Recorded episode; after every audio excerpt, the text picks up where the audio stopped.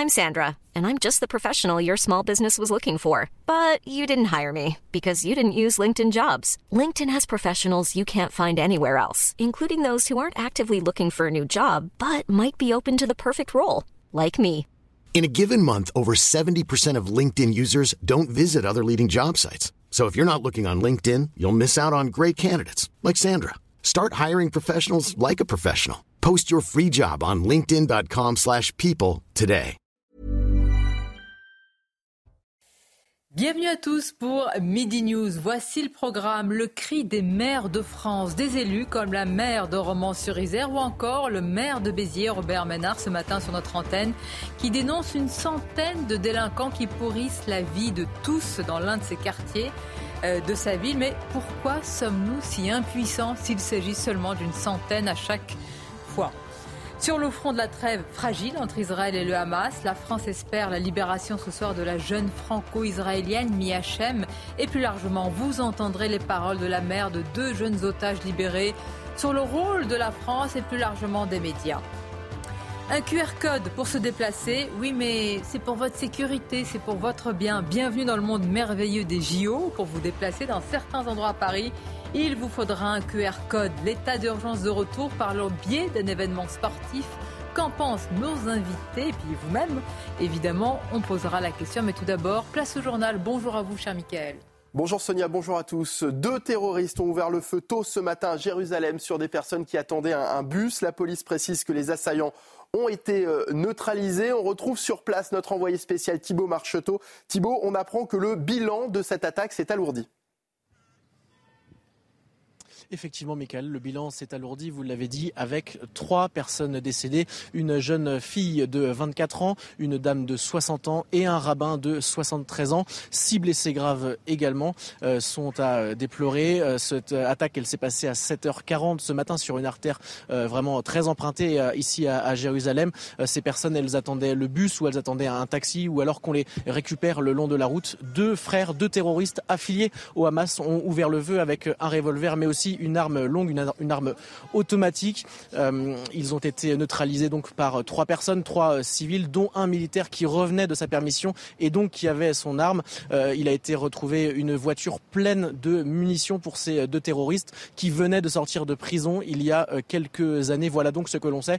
Un bilan donc alourdi avec trois euh, morts, avec euh, deux, femmes et un rabbin et euh, six blessés, notamment trois grièvement, euh, trois autres blessés plus euh, légèrement.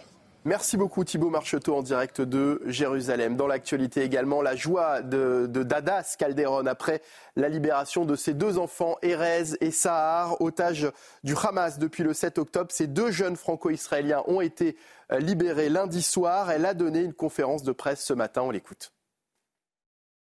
Ils ne dorment pas beaucoup, hein, ils n'arrivent pas à dormir. Comme je, me suis réveillé ce matin euh, à 6 heures du matin, ils étaient encore réveillés. Ils n'arrivent pas à fermer les yeux pour dormir. Et leur esprit, comment vous dire, ils sont très troublés, ils ont vécu quelque chose d'extrêmement traumatisant. Une expérience très traumatisante. Et les choses vont prendre du temps.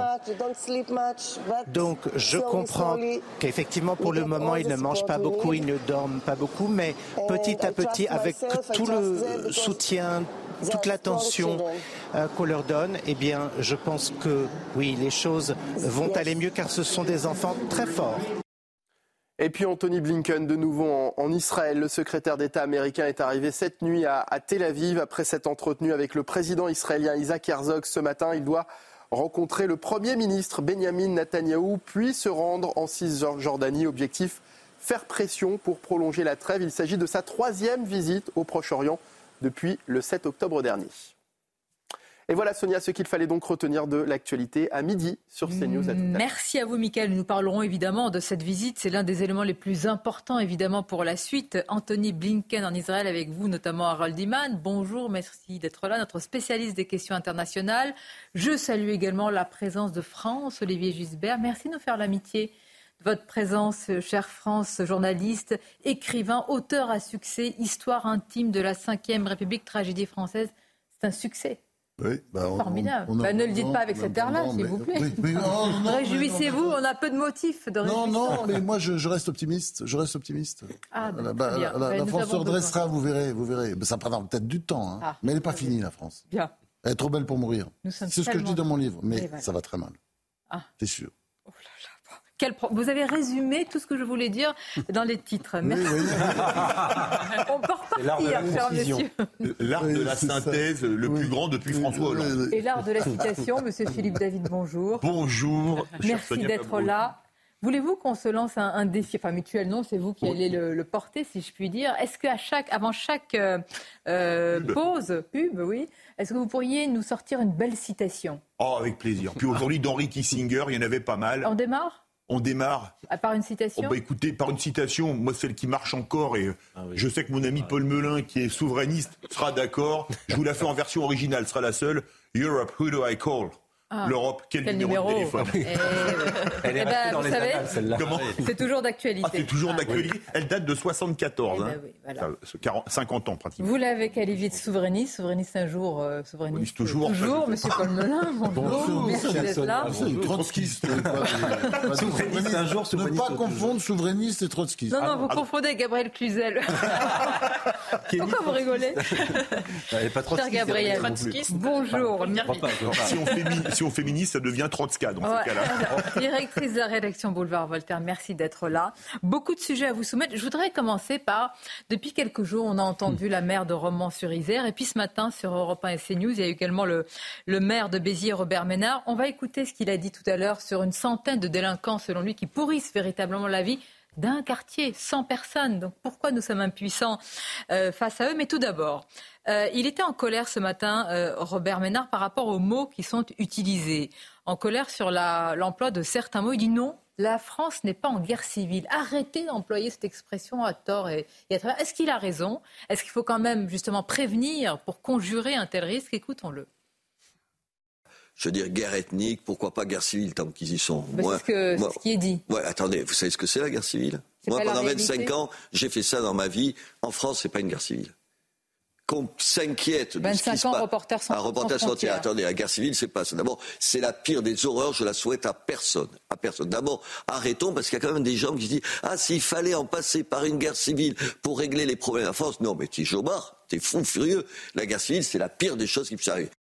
Qu'en pensez-vous, François-Louis Gisbert? Il a raison ah ben Complètement, bien sûr. Bah, de toute façon, ces immigrés, hein, ou ces jeunes d'origine immigrée, ils sont français. Hein, ils sont là. Et euh, le problème que, qui se pose, c'est un problème que nous avons créé, nous, par notre laisser-aller, notre laxisme général, nous, les sur tous les plans. Nous, nous, nous, nous qui étions là, euh, nous, nous, l'État, la France, euh, la République, la République qui s'est étiolée peu à peu, qui, a laissé, qui s'est laissé gangréner par le communautarisme, euh, l'espèce de aquabonisme, le en même temps d'Emmanuel Macron, etc. Tout ça a, comment dire, aller dans la même direction. Et c'est-à-dire aujourd'hui, on a ce qu'on mérite.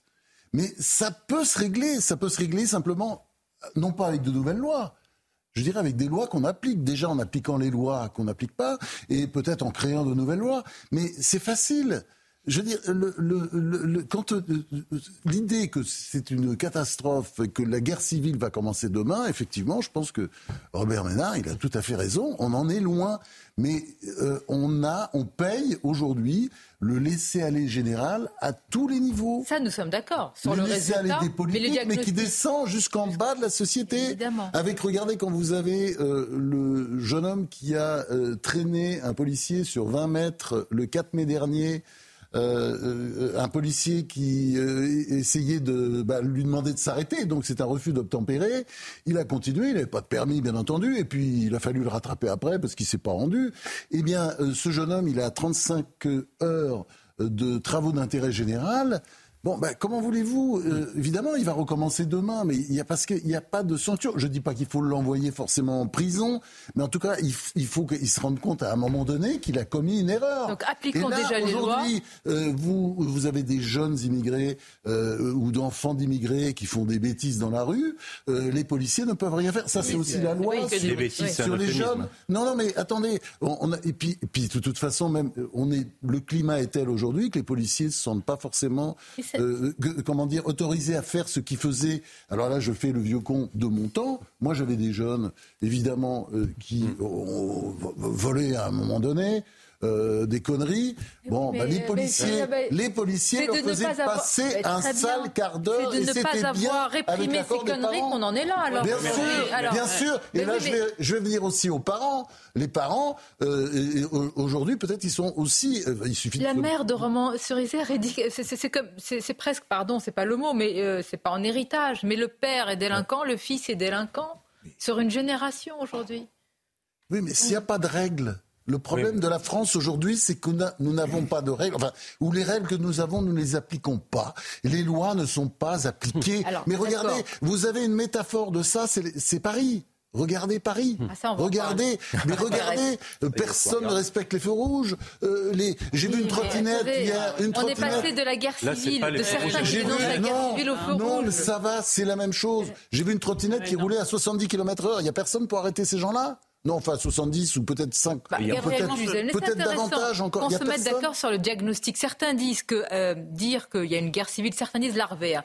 Eh bien, c'est euh, s'être Cassandre, c'est justement euh, presque la souhaiter au lieu de conjurer, que, enfin, d'éviter qu'elle n'arrive. Qu'en pensez-vous? Non, mais personne ne souhaite une guerre civile et Robert Ménard peut dire qu'il n'y a pas de guerre civile en France dans la mesure où ce n'est pas encore le Liban. Vous voyez le Liban de, euh, des années, la fin des années 70. Mais il pourrait rajouter, il n'y a pas encore de guerre civile. En réalité, on a quand même les ingrédients d'une guerre civile. Pardon, mais si on considère que, euh, si on prend par exemple la, guerre d'Algérie, qu'on a pu considérer quand l'Algérie était française comme une guerre civile, au départ en tout cas, eh bien euh, la Toussaint rouge ressemblait singulièrement à ce que nous pouvons connaître aujourd'hui, c'est-à-dire cet instituteur qui avait été égorgé. eh bien, c'était, si vous voulez, il a précédé euh, euh, Samuel Paty et puis euh, euh, voilà Dominique Bernard. Donc je crois qu'il ne faut pas se voiler la face. Moi je dirais qu'il n'y a pas de guerre civile en France. Je vais être très provocatrice, je vais peut-être vous choquer, tout simplement parce que tous les deux camps ne se sentent pas français. Pour qu'il y ait une guerre civile, il faut qu'il y ait des Français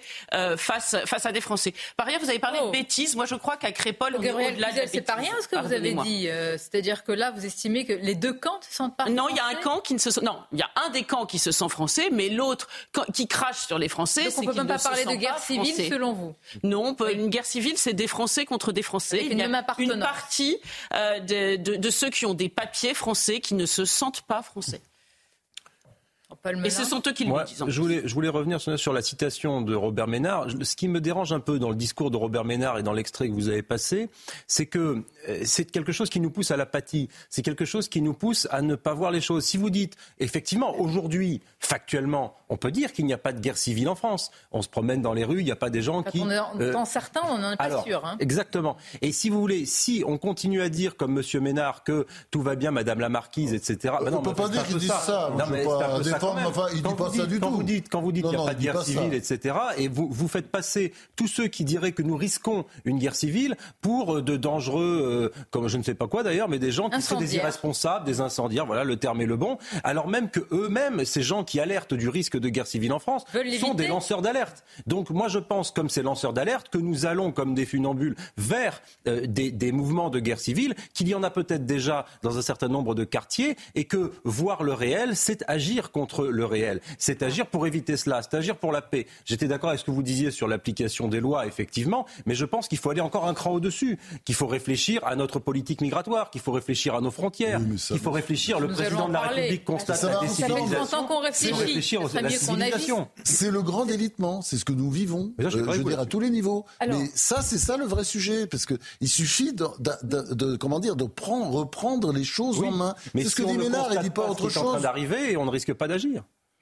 Il faut constater le réel. C'est ça ce qui est très intéressant, parce que pour beaucoup, on n'est pas d'accord sur le diagnostic. Robert Ménard, on va l'écouter de nouveau, vous allez réagir, Philippe David, il dit il faut qu'il ait les statistiques ethniques, non pas pour dénoncer, etc., mais pour qu'on ait, nous, maires, élus et plus hauts responsables euh, au sommet de l'État, eh bien, j'allais dire, la photographie de la réalité pour agir. Écoutons-le. Moi, je vois les petits, les petits arrangements avec la vérité. Quand euh, euh M. Darmanin, que j'aime bien par ailleurs, donc ça se pose pas dans ces termes-là, explique, vous rappelez, après les émeutes de juillet, ah, mais il n'y a que 10% euh, d'étrangers. Pour mieux ne pas nous dire ce qu'on sait maintenant, qu'il y a 60% de, ces, petits voyous euh, qui étaient issus de l'immigration, pourquoi ne pas le lire? Pourquoi s'arranger tout le temps? Pourquoi refuser les statistiques ethniques? Moi, je suis favorable à ça. Il y a 22 pays d'Europe où il y a des statistiques ethniques. Ici, on nous dit, il ne faut pas l'employer. Toujours pareil, c'est la même, la on déroule la même idée. Il ne faut pas montrer du doigt mais au moins, moi, je ne montre personne. Je veux juste savoir, savoir pour changer, pas savoir pour dénoncer, savoir pour, pour répondre à ça. Moi, je ne sais pas, quand vous me posez un certain nombre de questions, je ne sais pas comment on répond à ça savoir pour changer, euh, je veux dire, c'est le propre du politique. Ah oui. Il est le bon diagnostic. Ah mais bien sûr, mais et puis les statistiques ethniques, ça aurait au moins un mérite. Ça permettrait de dire à ceux qui nous disent depuis des années qu'il n'y a pas de lien entre délinquance et immigration. Là, si on leur mettait les chiffres avec les nationalités, des pays démocratiques comme le Danemark, par exemple, en font. Danemark, c'est pas franchement une dictature aux dernières nouvelles. La Suède l'a fait aussi. La Suède aussi. social-démocratie, on peut dire. Euh, quintessence de la social-démocratie, la Suède. Je voudrais revenir sur la guerre civile. Je suis d'accord avec Franz Olivier. On peut pas. Moi, j'ai été dans un pays en état de guerre de religion quand j'étais jeune. Je suis allé en Irlande du Nord en période d'attentat. C'était juste après l'attentat d'Ennis Killen qui avait fait beaucoup de morts. J'ai vu ce qu'était un pays où la haine régnait, avec les quartiers catholiques, les quartiers protestants. Euh, pour tout vous dire, j'ai passé la frontière avec un nid de mitrailleuse en face de la voiture et les, les paras-britanniques qui nous mettaient les fusils sur la gorge pour sortir les passeports. Ceux qui parlent de guerre civile n'ont jamais vu une guerre civile de leur vie. Ce serait peut-être bien qu'ils sortent un peu de leur quartier. Et pour bien connaître l'Espagne, je peux vous dire que la guerre civile espagnole 36-39, qui a été une boucherie, ça n'a rien à alors, voir. Alors que diriez-vous On pourrait nous dire autre chose. Moi, je pense qu'il faut faire quand même manier ça avec précaution parce qu'il y a des gens qui sont dans des quartiers qui eux pourraient nous dire bah vous euh, sortez de votre mm. quartier, allez voir ce qui se passe dans le nôtre et vous verrez si c'est pas déjà un peu la guerre civile. J'ai été élevé dans 93, alors je connais un petit peu l'endroit, même si après je passais à moitié de la vie. il y a deux ans, j'avais posé la question à Éric Dupont-Moretti, c'était au micro d'Europe 1, il m'a dit Madame, la France n'est pas un coupe-gorge et cette oui, phrase a été mais, Dupont-Moretti est totalement dans le déni de réalité. Ah, alors entre deux, ça donne quoi Alors entre deux, ça, donne qu'on n'est pas en guerre civile. On n'est pas en Espagne en 1936, 37, 38, 39. Par contre, par contre, le pays est profondément fracturé. fracturé pardon. Et comme le disait la maire de Romans, quand une centaine de voyous pourrissent la vie de tout un quartier, Qu'est-ce qu'on fait pour ramener la paix civile? On les met hors d'état eh de ben, nuire. C'est là où j'ai des propositions à vous soumettre dans quelques instants. Mais tout d'abord, le rappel des titres avec vous, Michael. L'inquiétude en Israël autour du petit Kfir Bibas, ce bébé de 10 mois enlevé le 7 octobre, est devenu l'un des symboles des attaques et de la cruauté du Hamas. Le Hamas a annoncé hier sa mort ainsi que celle de son frère et de sa mère, une information qui n'a pas encore été confirmée par Israël. L'affaire Big Malion, après trois semaines d'audience, les réquisitions dans le procès en appel sont attendues aujourd'hui à partir de 13h30. 14 personnes, dont Nicolas Sarkozy, ont été condamnées en première instance à des peines allant jusqu'à trois ans et demi de prison, dont une partie avec sursis. Et puis les hommages se multiplient après la mort d'Henry Kissinger, géant de la diplomatie américaine, secrétaire d'État sous Richard Nixon et Gerald Ford et acteur incontournable de l'apaisement durant la guerre froide. Henry Kissinger avait eu 100 ans en mai dernier. Connaissez-vous Thibault de Montbrial? Il est euh, avocat, président du Centre de réflexion mmh. intérieure. Et regardez ce qu'il dit, puisque nous parlions des propositions. On, euh, les, voici. Alors, il propose un choc d'autorité. Hein. C'était la, la tout cas le sursaut, l'appel phare de son livre.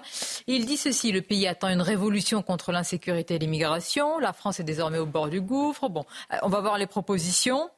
Euh, donner à nos forces de sécurité le cadre pour supprimer les zones de non-droit, stopper mais immédiatement, dit-il, l'immigration à contrôler, sortir temporairement de Schengen et reprendre le contrôle de nos frontières. Ça paraît de, bon sens, en tous les cas, pour euh, cette Que ne l'avons-nous pas fait Et puis, il part du constat, et là, il propose quelques solutions. Il faut le saluer, parce que souvent, les gens se contentent du constat. Et j'ajoute que sur les constats qu'il formule et sur le risque, regardez ce qui se passe dans beaucoup de pays européens. Regardez ce qui s'est passé aux Pays-Bas avec les dernières euh, élections. Regardez ce qui s'est passé en Suède, où les démocrates de Suède, qui est un parti plutôt proche du RN, gouvernent euh, avec, avec le centre droit. Donc, dans l'ensemble de l'Europe, les peuples sont inquiets de l'immigration et veulent se choc d'autorité et ce choc contre l'immigration massive. Donc, si effectivement Emmanuel Macron veut entendre la souveraineté populaire, il doit agir. Le problème, c'est que jusqu'à jusqu'à preuve du contraire, il n'a pas tellement euh, pris le pouls du pays sur ces sujets-là. Le choc d'autorité, il, est demandé, il est voulu, il est exigé par les Français. Donc, qu'est-ce qu'on attend? Non, mais euh, pour le moment, on n'y est pas euh, du tout. Mais si vous voulez, moi, je suis quand même un peu effrayée de voir que euh, même sur le constat, nous ne sommes pas d'accord. Là, vous parlez avec Thibault de Montbrial, il dit nous sommes au bord du gouffre. Je ne sais pas ce que vous appelez le gouffre, mais bah, moi, je pense qu'il est il pas, dit pas qu'on est en guerre civile. Non, mais je, eh ben, écoutez, ça serait intéressant de On est au bord. On est au bord. On est, au voilà, alors bah là, voilà, nous sommes d'accord. Nous sommes au bord de la guerre civile. Donc l'idée, c'est de ne pas faire un pas en avant, vous voyez. Mais le problème, c'est que euh, nous allons visiblement euh, droit dans le mur parce que ces points que soulève euh, Thibault de Montbrial, euh, en réalité, personne ne veut en parler. il n'y a qu'à voir tout, tout, tout, ce qui se passe autour de la loi immigration, trois pas en avant, deux pas en arrière. plus personne n'y comprend rien du Sénat, l'Assemblée, les différents groupes, etc. Donc on voit bien que nous sommes dans la procrastination absolue. Il y, y, a une impéritie sur, sur ces sujets et c'est pour ça qu'il parle de, de choc de l'autorité il dit il y a un moment, il va falloir dans tous les registres, tous les registres, tous les registres, remettre de l'autorité. Et euh, c'est une tâche titanesque. Encore faut-il qu'il y ait des personnes qui incarnent ce fluide, l'autorité. Parce que moi, je, suis aussi euh, interpellée par ça, France-Olivier Gisbert. Je veux dire, ça ne se décrète pas, l'autorité. On l'a, on l'a pas.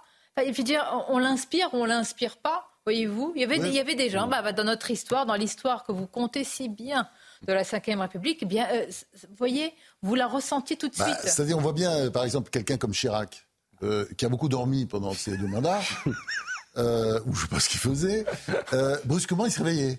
Et quand il se réveillait, clac ah, Il y allait, discours sur la laïcité, enfin, il disait les choses, des choses fortes. Et, et, vous reprenez François Hollande, non mais Nicolas Sarkozy, excusez-moi, de temps en temps, ils y allaient fort. Et je pense qu'aujourd'hui, il y a ce problème.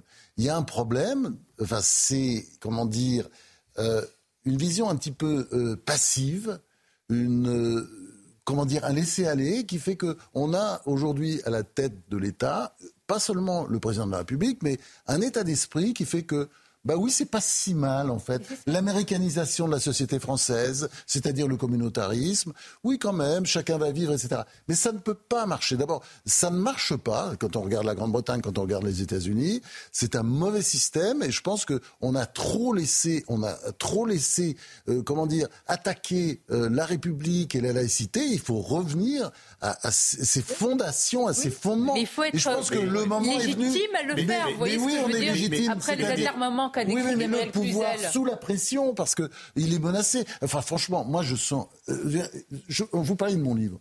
Moi, je suis frappé de voir que beaucoup de gens y compris très à gauche, et dont je suis surpris parce qu'ils n'auraient pas dit ça il y a deux ans ou trois ans, me disent qu'est-ce que c'est bien, on n'en peut plus. Et donc, si vous voulez, il y a un phénomène général. Le président de la République sera obligé de tenir compte. ou alors, de toute façon, ça se passera très mal pour lui. Ça se passera très mal pour lui s'il n'en tient pas pour lui, Mais, pour lui, mais pour nous, on s'inquiète. Mais vous dites par moment, Chirac, Sarkozy, on parlait fort. Mais parler fort, ça sert à rien, vous savez. Le Karcher, ça parle fort. Mais si vous branchez pas la prise d'eau et la prise de courant, le Karcher, il sert à rien. et c'est exactement ce qu'a fait Sarkozy. Je voulais, parler chez, je voulais parler notamment chez Chirac, par exemple, la loi sur le voile, qui est une loi, allez, clac, on y va. Voilà. Et puis, oui, bien sûr. il y a d'autres. Qui, a, lutté contre l'inscription des racines chrétiennes dans la Constitution euh, euh, européenne, qui s'est euh, faire reconnaissance. par exemple, c'est un des, c'est un des sujets sur lequel, qui aujourd'hui nous pose un problème pour éviter d'avoir toujours. À... dans, dans, mon livre, je suis critique là-dessus, donc je dis pas quand je dis ça. Non, mais attendez, moi, Je, je, pense que ça, simplement, si vous voulez, faut. Il a dit un, autre sujet. Fait, mais, mais, non, mais C'est un autre sujet, ça. Vous avez sur le le sujet des racines chrétiennes, je suis d'accord, donc j'ai pas de souci là-dessus.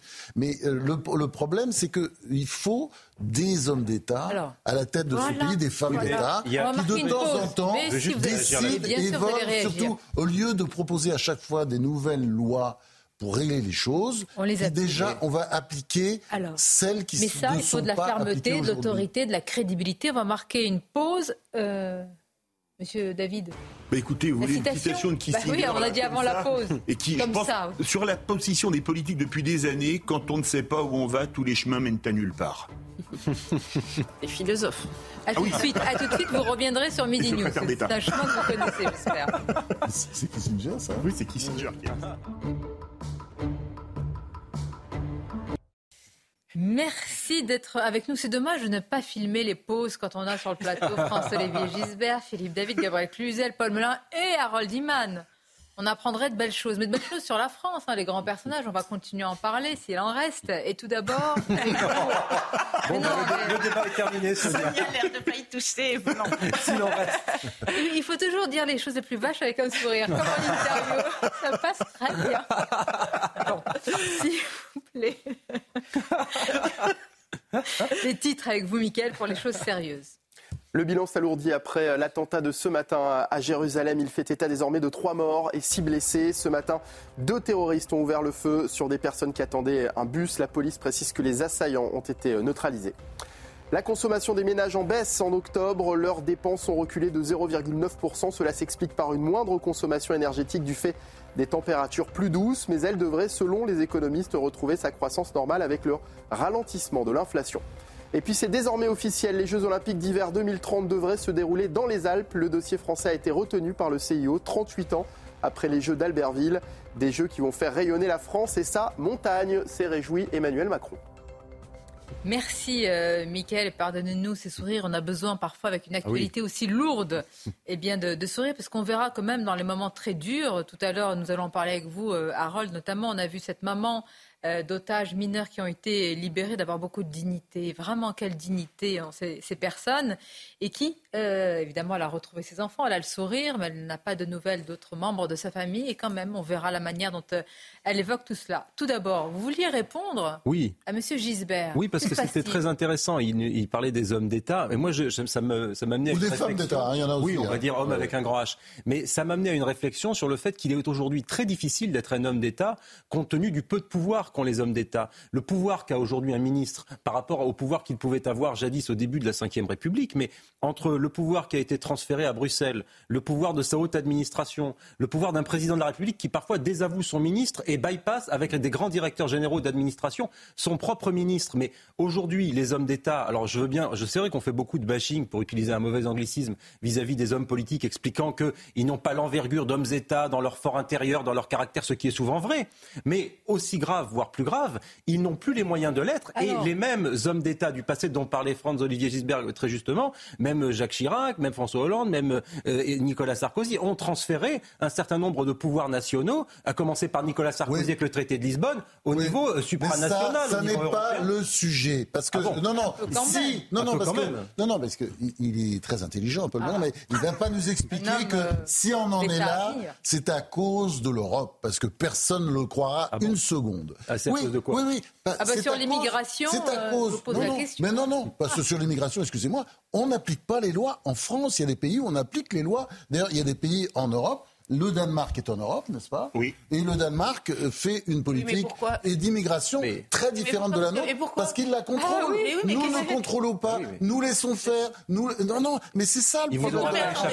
Et le problème de la France, je vais vous dire, c'est pas seulement les personnalités qui sont au pouvoir. Alors je vais me faire mal voir sur CNews, peut-être si je dis ça, mais François Hollande. Excusez-moi. Quand ne il nous faites pas de procès Vous avez raison. Quand François Hollande fait quelque chose de bien, on cherche encore, mais on finit par. Laissez-moi faire mes provocations tranquilles. Laissez-moi faire mes provocations tranquilles. Mais euh, euh, euh, quand il fait la déchéance de nationalité, vous avez vu, le tollbeu dans toute la France. sa propre gauche, une partie, une grande partie de la droite. Mais je pense que le peuple euh, avec la, la classe politique, les Français.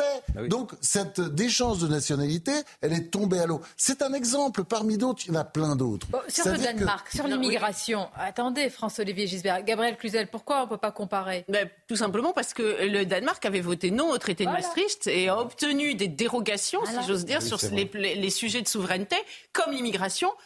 que la France, qui a voté oui au traité de Maastricht, et vous vous souvenez de la campagne, hein, je suis sûr que vous en parlez dans votre livre, avec François Mitterrand, qui a appuyé de toutes les façons, même les, même les, arguments euh, affectifs. Hein, L'Europe, excusez-moi. Eh bien, nous avons été ficelés. L'Europe, on n'est pas ficelé. On peut s'en détacher d'ailleurs, la preuve par la Grande-Bretagne et par le, Brexit, par le Brexit, et puis peut-être un jour le Brexit. mais on peut s'en détacher. Donc tout ça, vous savez très bien que ça n'est pas vrai.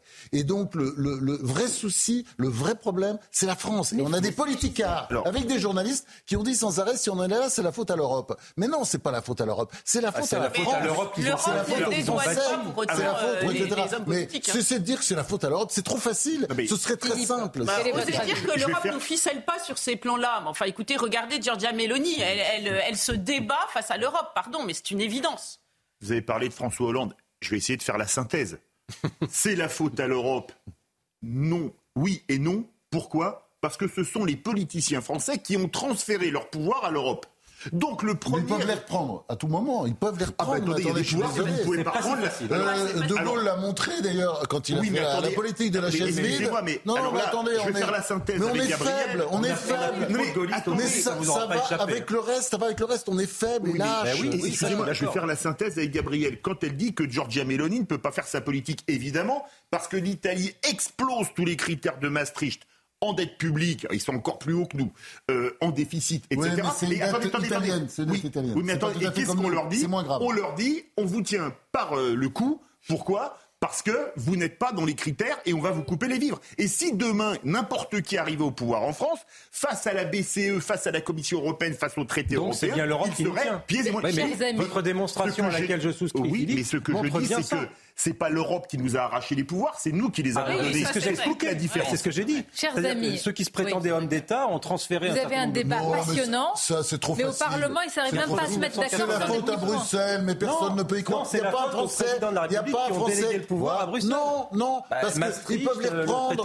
Mais attendez, pourquoi les lois ne sont pas appliquées en France? Mais réfléchissez à ça 5 minutes. C'est pas la faute. C'est pas la faute de la Commission de Bruxelles. Si Schengen et si on n'a plus la possession de nos frontières, c'est bien l'Europe, non? Bien. Ça ne sont pas des lois françaises. Bon. Ça se reprend. Ça se reprend. vous parlez de débats passionnants, mais je vous assure qu'au Parlement, on n'arrive même pas à se mettre d'accord sur une petite mesurette pour l'instant. Par exemple, l'AME. L'AME, il y a beaucoup de fantasmes autour de l'AME, l'aide médicale d'État. Qu'est-ce qui s'est passé? Les sénateurs l'ont transformé en, en, une aide médicale d'urgence. En fait, ils ont restreint le panier de soins. C'est-à-dire qu'il y a un panier de soins qui est beaucoup plus réduit, qui, qui est proposé donc aux, personnes euh, sur notre, aux personnes étrangères sur notre sol. Ça existe dans d'autres pays. Alors, moi, j'ai écouté ce matin Robert Ménard, je suis allé vérifier. Il dit, par exemple, qu'en réalité, euh, auparavant, nous prenions en charge des opérations euh, pour euh, refaire le nez, les rhinoplasties, etc. Non, mais c'est presque vrai, parce qu'on les prend en charge, sauf qu'on les... Moi. Voilà. Bravo. Vérifié. Voilà. Les oreilles décollées aussi. Et les oreilles... Alors, le, le, nez, on prend en charge si aussi ça entraîne une gêne respiratoire qui est considérée comme une pathologie. Et les oreilles décollées, ça empêche d'entendre, j'imagine. Peut-être qu'il y en a beaucoup dans ce pays dans ce cas-là. Au contraire, on entend mieux. je rappelle que les, les est-ce que, est-ce que c'est faire preuve d'inhumanité de réduire un tel panier? Est-ce que c'est faire preuve d'inhumanité, comme le dit la gauche, de réduire ce panier? Qu'en pensez-vous? De soins. Non, mais ce débat sur l'AME et sur Realis, vous avez raison, moi aussi, je suis allée vérifier encore ce matin, je vérifie régulièrement parce que j'ai je, je, du mal moi-même à y croire. Je me dis peut-être que euh, c'est pas vrai, j'ai mal lu, donc je vérifie tout, et tout le monde, chacun, tout un chacun peut aller vérifier sur sa propre caisse de sécurité sociale. On, met tout ce qui est euh, remboursé par l'AME, et de fait, depuis 2021, il y a un certain nombre de soins, ceux que vous avez évoqués, il faut neuf mois d'ancienneté euh, dans l'AME pour pouvoir les avoir. Mais le principe même de l'AME est très compliqué. Hein. Moi, j'ai regardé. Euh, on vous dit que pour l'avoir, il faut résider en France de manière irrégulière depuis plus de trois mois. Donc, si vous voulez, on fait quelque chose de légal sur une situation qui est en soi illégale. Donc déjà, on est dans le domaine de Kafka. Par ailleurs, toute la rhétorique autour de l'AME consiste à dire, mais si quelqu'un est en danger grave, vous imaginez, il faut bien le soigner, on ne va pas laisser mourir les pauvres gens. Et c'est vrai, moi, je suis d'accord, évidemment. Mais ce n'est pas le cas. Il n'y a pas besoin de l'AME. Parce que l'AME, allez sur votre site de sécurité sociale, il faut deux mois pour obtenir euh, le, son, immatriculation. Vous voyez, vous croyez que pendant les deux mois, ah ben on laisse les gens mourir devant l'hôpital? Évidemment, la France, heureusement, accueille tous les gens qui sont euh, euh, en danger de mort dans son hôpital. Une pauvre femme qui arrive, qui, attend un bébé et qui va accoucher, on ne va pas la laisser dans la rue. Donc, si vous voulez, faire de l'AME la, solution de charité pour des situations d'urgence, c'est déjà au, au début ne, ne pas comprendre ce qu'est l'AME mais il va rien rester de ce texte. Il va rester le squelette, même pas. Bah, bah, mais c'est peut-être pas mal déjà, parce que j'entends dire c'est peut-être mieux que rien. On en est là aujourd'hui, c'est peut-être mieux que rien. Bon. le débat commence en même temps. Hein. Oui, vous n'avez pas le temps. On va le laisser. on, va le laisser. alors on va passer à un autre euh, sujet. Vous avez raison. Merci de ce rappel. Ne faisons pas de procès d'intention. Bienvenue, n'est-ce pas Évitons les procès d'intention. Ce n'est pas notre genre, monsieur. Euh, une trêve prolongée in extremis. Un attentat on en a parlé, qui a fait euh, plusieurs morts à Jérusalem-Est, des blessés. Une possible libération de la franco-israélienne Miachem qui figurerait, on voit beaucoup le mettre au conditionnel, ne pas trop en parler aussi, sur la liste des otages à libérer ce soir. L'attentat qui vient d'être revendiqué par le Hamas. Voilà pourquoi je dis que la ah trêve est fragile. Et euh, nous allons parler dans quelques instants de ce qui me semble essentiel, c'est la présence d'Anthony Blinken avec vous, Harold Iman. Est-ce que cela peut avoir comme conséquence? Sur le terrain, on va tout d'abord retrouver Régine Delfour. Régine, tout à l'heure, la mère de Sahar et Erez. Euh, Sahar et Erez, ce sont ces deux jeunes otages mineurs franco-israéliens qui ont été libérés il y a quelques temps, euh, quelques jours, avec le petit Eitan.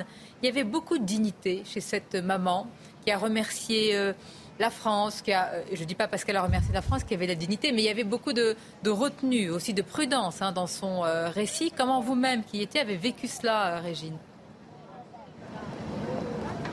Régine eh bien, Sonia, en premier lieu, on voulait euh, vous euh, dire que quand on a vu euh, Adas Calderon arriver vêtue de vert, nous qui la suivons depuis le début des attaques, elle portait toujours du noir. C'était déjà un signal fort. Elle nous a dit que c'était sa fille, Sahar, âgée de 16 ans, qui lui a dit Maman, maintenant il faut que tu portes de la couleur. Alors, Adas Calderon, qui est franco-israélienne, dont les deux enfants, Erez, 12 ans, et Sahar, 16 ans, ont été enlevés le 7 octobre, retenus en otage pendant plus de 50 jours, euh, a tenu à euh, rencontrer les médias français pour les remercier euh, de leur soutien. Elle nous a dit qu'elle ne pouvait pas nous parler des conditions de captivité de ces deux enfants pour des raisons de sécurité, mais elle a eu cette phrase. Elle nous a dit ce qu'ils ont vécu est bien pire que ce que j'avais imaginé. Donc on sait que Erez et Ethan étaient tous les deux en captivité et la, la tante d'Ethan a raconté des choses assez terribles sur ces conditions. il y a aussi ce moment où où elle retrouve euh, ses enfants qui euh, ne savaient pas si elle était vivante. Donc ils lui ont dit mais maman tu es vivante. Donc il y avait euh, cette joie et en même temps ce désespoir de savoir qu'est-ce qu'ils ont pu endurer, qu'est-ce qu'ils ont pu croire. Il a fallu aussi annoncer à Erez et à Sahar que leur grand-mère et leur cousine étaient décédées. Et puis alors elle nous a dit aussi ils auront évidemment pas beaucoup d'appétit, ils ont du mal à dormir puisqu'ils ont peur. Il faut que je sois à leur côté pour qu'ils puissent dormir et désormais en fait ils n'attendent qu'une seule chose, c'est le retour de leur père, Ofer, qui est toujours euh, prisonnier dans la bande de Gaza. Merci beaucoup euh, Régine euh, Delfour. Je disais beaucoup de dignité chez cette maman et une situation inextricable, une trêve fragile, Harold Iman, un attentat à Jérusalem-Est revendiqué par le Hamas et sur place, et ça c'est une présence très importante, Antony Blinken, qui va sans doute pousser au cessez-le-feu ou à des trêves qui se prolongent c'est ce qu'il était normalement allé faire. C'est poursuivre le plan de Joe Biden qui est de passer d'une trêve à une autre trêve à une autre trêve jusqu'à ce qu'on aille vers quelque chose qui ressemblerait à un cessez-le-feu permanent. Euh, sans trop pressurer Israël, qui a le droit de se défendre et qui peut réagir si le Hamas euh, faisait un acte violent, ce qui vient d'être fait à Jérusalem euh, deux membres du Hamas ont mitraillé les gens qui attendaient leur bus. Et on a descendu trois et blessé plusieurs autres. Et ils ont été abattus par euh, la police et, par des soldats permissionnaires qui étaient là avec leurs euh, fusils. Donc maintenant, on est beaucoup moins sûr depuis ce matin qu'il y aura une trêve. Et comme côté Israël, le gouvernement promet de reprendre la lutte dès la livraison du dernier otage, on voit mal pourquoi, euh, qu'est-ce qui arrêterait cet élan vers euh, la guerre. Sauf que les assaillants à Jérusalem ne provenaient pas de Gaza. Euh, peut-être ont-ils été commandités par eux-mêmes mais le Hamas a endossé. Mais alors, même euh, il endosse, mais là, dans, le, dans l'entièreté du communiqué, il appelle à une escalade. Oui. Oui, bah, c'est ça qui peut. Donc tous ceux qui vont venir euh, dire là cessez le feu, euh, Israël va dire mais écoutez cessez le feu quand l'ennemi propose l'escalade. encore une fois, il y a tellement de bluffs et de rodomontades que quelque part, il faut le prendre aussi comme ça. Puisque euh, quand le gouvernement israélien dit Ah bon, dès le dernier otage, nous allons nous remettre à bombarder, y compris le sud de Gaza, qui est en, état de surpeuplement énorme. Euh, maintenant, il y, a, les gens du nord qui se sont rabattus sur le sud. Alors là, ils sont dans la rue. N'importe quelle grenade va tuer des mondes. Donc Israël va nécessairement tuer beaucoup de civils, quoi qu'elle quoi qu'il fasse. Eh bien, en disant cela, on, appelle l'autre à une espèce de panique, le Hamas. Pourquoi lâcherait-il le dernier otage pour immédiatement recevoir la force terrible de Tsahal? Donc on ne comprend pas tout à fait comment se, jeu, se joue ce terrible jeu de poker. On va continuer euh, à en parler et je, vais faire réagir nos invités dans quelques instants à ce qu'a dit hier. Sur ce plateau, il a été très suivi. J'ai eu beaucoup de réactions mmh. suite à la présence de Maurice Gourdeau-Montagne, ancien secrétaire général à l'Élysée. Euh, ancien diplomate, il avait vraiment occupé des postes prestigieux à Londres, à Pékin, et qui a dit d'abord, comme Dominique Villepin, il faut la solution politique, pas seulement militaire, et qui a parlé de la vengeance. Euh, d'Israël avec des, bombardements qui ne sont pas du tout ciblés, a-t-il dit. On va en parler tout d'abord les titres avec vous, Michael. Anthony Blinken, de nouveau euh, en Israël, le secrétaire d'État américain s'est entretenu ce matin avec le président israélien Isaac Herzog et doit maintenant rencontrer le Premier ministre Benjamin Netanyahou avant de se rendre ensuite en Cisjordanie. Les énergies euh, fossiles en ligne de mire à la COP28 qui s'ouvre aujourd'hui à Dubaï, la plus importante depuis Paris, a déclaré le chef de l'ONU Climat Simon Stiel. Nous avançons aujourd'hui à petits pas alors qu'on attend des pas de géants, a-t-il ajouté. Et puis c'est déjà Noël à New York. Le mythique sapin du Rockefeller Center brille de mille feux depuis hier. Il mesure près de 20 mètres et compte 8 km de guirlandes électriques composées de plus de 50 000 ampoules LED multicolores. Alors c'est vrai, on va laisser un peu ces images. Oui. Il, change du sapin des mairies écologistes, je dois le dire. Il faudrait l'envoyer à Nantes, chez la maire de Nantes qui n'a pas fait les décorations de Noël. Ou à Bordeaux. Quelle de un cadeau empoisonné pour elle, arrêtez. À, Strasbourg, il y a aussi normalement un décompte pour illuminer le sapin de Noël, vous savez, sur le fameux marché de Noël. Mais cette année, pour des raisons de sécurité, que ça rassemble une telle foule comme à New York, que là, ils ont décidé de ne pas faire ce décompte. Alors, regardez comment va l'actualité. On parle d'esprit de fête, alors que pour évidemment des, des dizaines, des centaines, et même on va dire des milliers de familles, parce qu'on parle à la fois des familles à Gaza et aussi mm. de ceux qui ont leurs euh, proches encore détenus par le Hamas. C'est une situation vraiment inextricable parce que l'attentat risque là vraiment de mm. tout faire basculer également. Hier, je le disais, François-Olivier Gisbert, Maurice Gourde-Montagne, avec nuance, avec aussi euh, prudence. En tous les cas, il l'a dit, et je, suis allée retrouver exactement sa phrase, parce que de tels propos, il vaut mieux pas qu'ils soient déformés. Il dit Israël se livre à une vengeance indiscriminée désormais. On ne peut plus laisser faire. Il a peut-être des informations qu'on n'a pas. Ah ben si, lui, il se euh, il se oui, indiscriminé, Je ne sais pas si c'est indiscriminé. Si c'est indiscriminé, c'est une accusation euh, grave. Euh, moi, j'ai tendance à être d'accord avec lui quand il parle de solution politique. C'est-à-dire que c'est vrai que si on regarde l'histoire, si on reprend toute l'histoire, il y a eu une erreur fondamentale de Netanyahou quand il a pensé que le Hamas n'était pas une si mauvaise solution. Et qu'il ait soutenu le Hamas, comme on l'a dit, c'est pas vrai. Mais qu'il a pensé que c'était, voilà, ça permettait de tenir une partie de la population palestinienne avec l'autre partie en Cisjordanie sous l'autorité de l'autorité euh, palestinienne. Mais donc, si vous voulez, l'idée de dire il faut une solution, bien sûr. Je trouve que Biden, d'ailleurs. Avec qui Biden, mais non, mais avec qui non, mais c'est quand même attendez, attendez, on a envie. Peut-être qu'on est trop rapide. Les journalistes voient avec ça. Qui comme... Non, non, mais avec, avec qui autour de la table Avec qui C'est très simple. C'est-à-dire que euh, vous, non, mais c'est très simple. Enfin, c'est un peu bête de dire ça à propos du Proche-Orient, qui est quand même très compliqué. Mais vous avez, euh, non, mais vous avez une autorité palestinienne qui n'est pas représentative, vous avez Hamas qui n'est pas non plus représentatif, on le sait très bien. Il y a eu des manifestations en juillet dernier, sévèrement réprimées, et on le voit sur les images.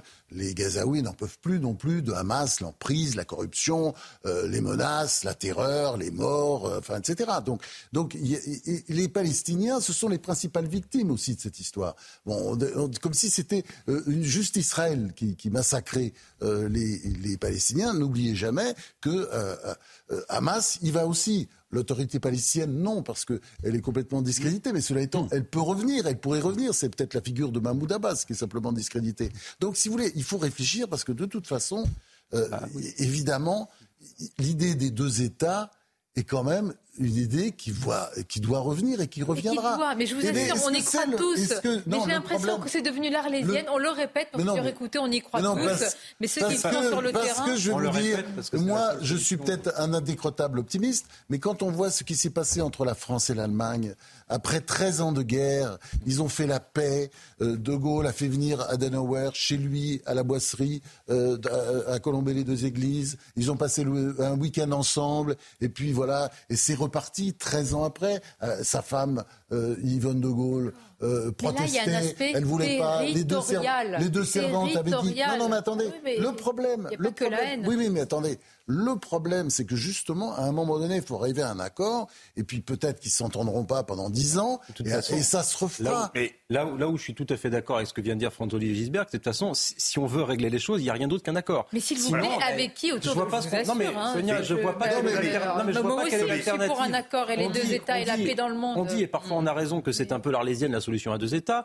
que euh, la solution politique c'est peut-être une solution bisounours, mais en attendant, je vois pas ce qu'on peut faire. Alors après, après, faut pas être naïf. La France, si jamais avant, la France faisait. Hein. Oui, mais attendez, là, il y a, euh, vous dites avant la France faisait, aujourd'hui, il y a quand même une énorme difficulté, c'est le Hamas.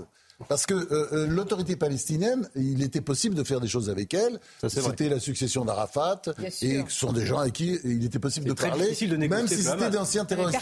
Le, Hamas, hein. le Hamas, il a décidé la destruction d'Israël et il est commandité par l'Iran. Et il faut pas l'oublier parce qu'il y a beaucoup d'amis du Qatar qui s'expriment euh, sur les ondes, partout, d'anciens premiers ministres, enfin, vous voyez ce que je veux dire, etc.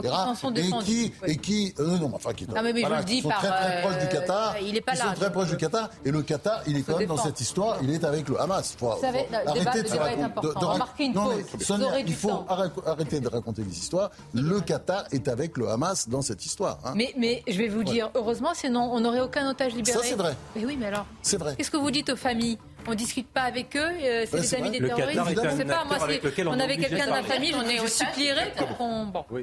Oui. Vite, vite, une citation. Oh bah, sur le Proche-Orient, Kissinger, il parlait à Golda Meir, première ministre d'Israël, il lui dit Sachez, Golda, que je suis d'abord américain, ensuite secrétaire d'État et enfin juif. elle lui répond Ça tombe bien, en hébreu, on lit droite à gauche. Oh, juif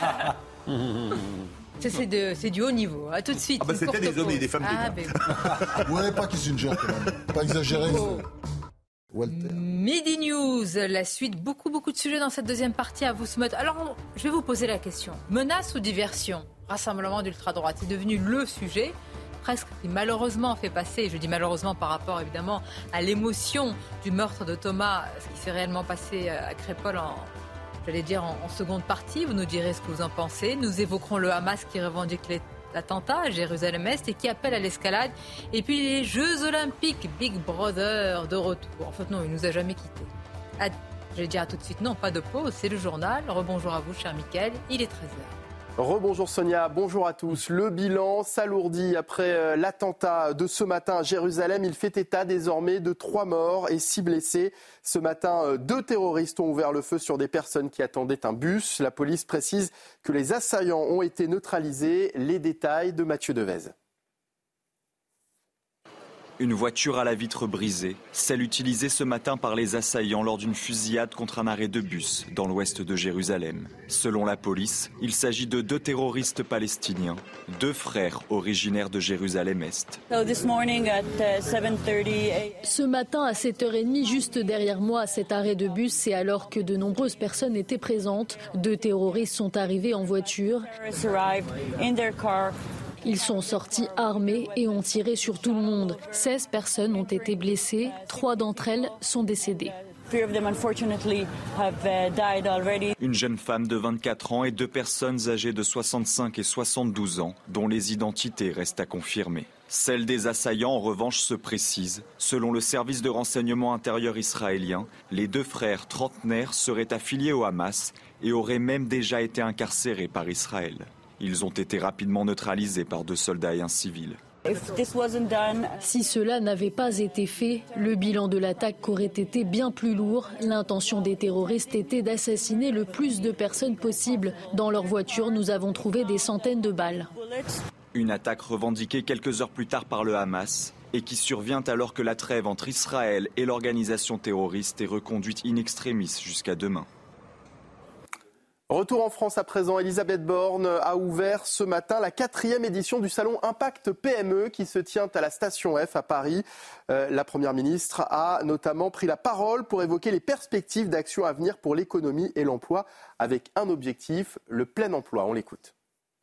S'il y a bien un objectif qui nous rassemble et vers lequel il nous faut avancer avec détermination en 2024, c'est le plein emploi. Le plein emploi, c'est une vision de notre société.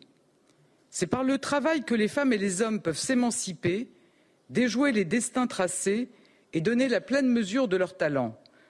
C'est par le travail que nous pourrons créer des richesses et ainsi financer notre modèle social et nos services publics. C'est par le travail que nous pourrons être en pointe dans les secteurs économiques de demain.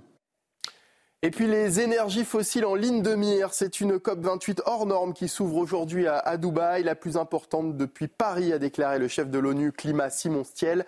Nous avançons aujourd'hui à petits pas alors qu'on attend des pas de géants, a-t-il ajouté.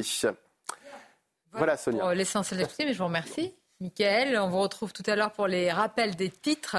Le Hamas qui revendique l'attentat à Jérusalem-Est, Anthony Blinken qui est sur place. Nous attendons aussi la libération euh, d'otages d'ici ce soir avec vous. Euh, Harold Diman, on va analyser cette situation quand même qui est euh, très particulière, singulière. le Hamas, il n'y avait pas beaucoup de doutes, hein, soyons honnêtes, mais qui revendique ouvertement et qui appelle à l'escalade.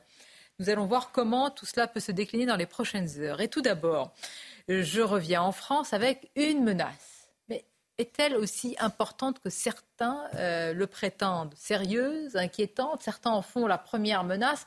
L'ultra-droite, les rassemblements d'ultra-droite, menaces ou diversions. Éric Zemmour a refusé de les condamner ce matin, parlant plutôt d'ultra-immigration, qui est le vrai problème pour lui. Pour Robert Ménard, à contrario, il les a condamnés. Ce sont des petits crétins qui, pour certains, sont des néo-nazis. Voici la phrase d'Éric Zemmour. Ce que je condamne, c'est la mort de Thomas. Ce que je condamne, c'est l'ultra-racaille, l'ultra-immigration et l'ultra-foutage de gueule des médias et des politiques dans cette histoire.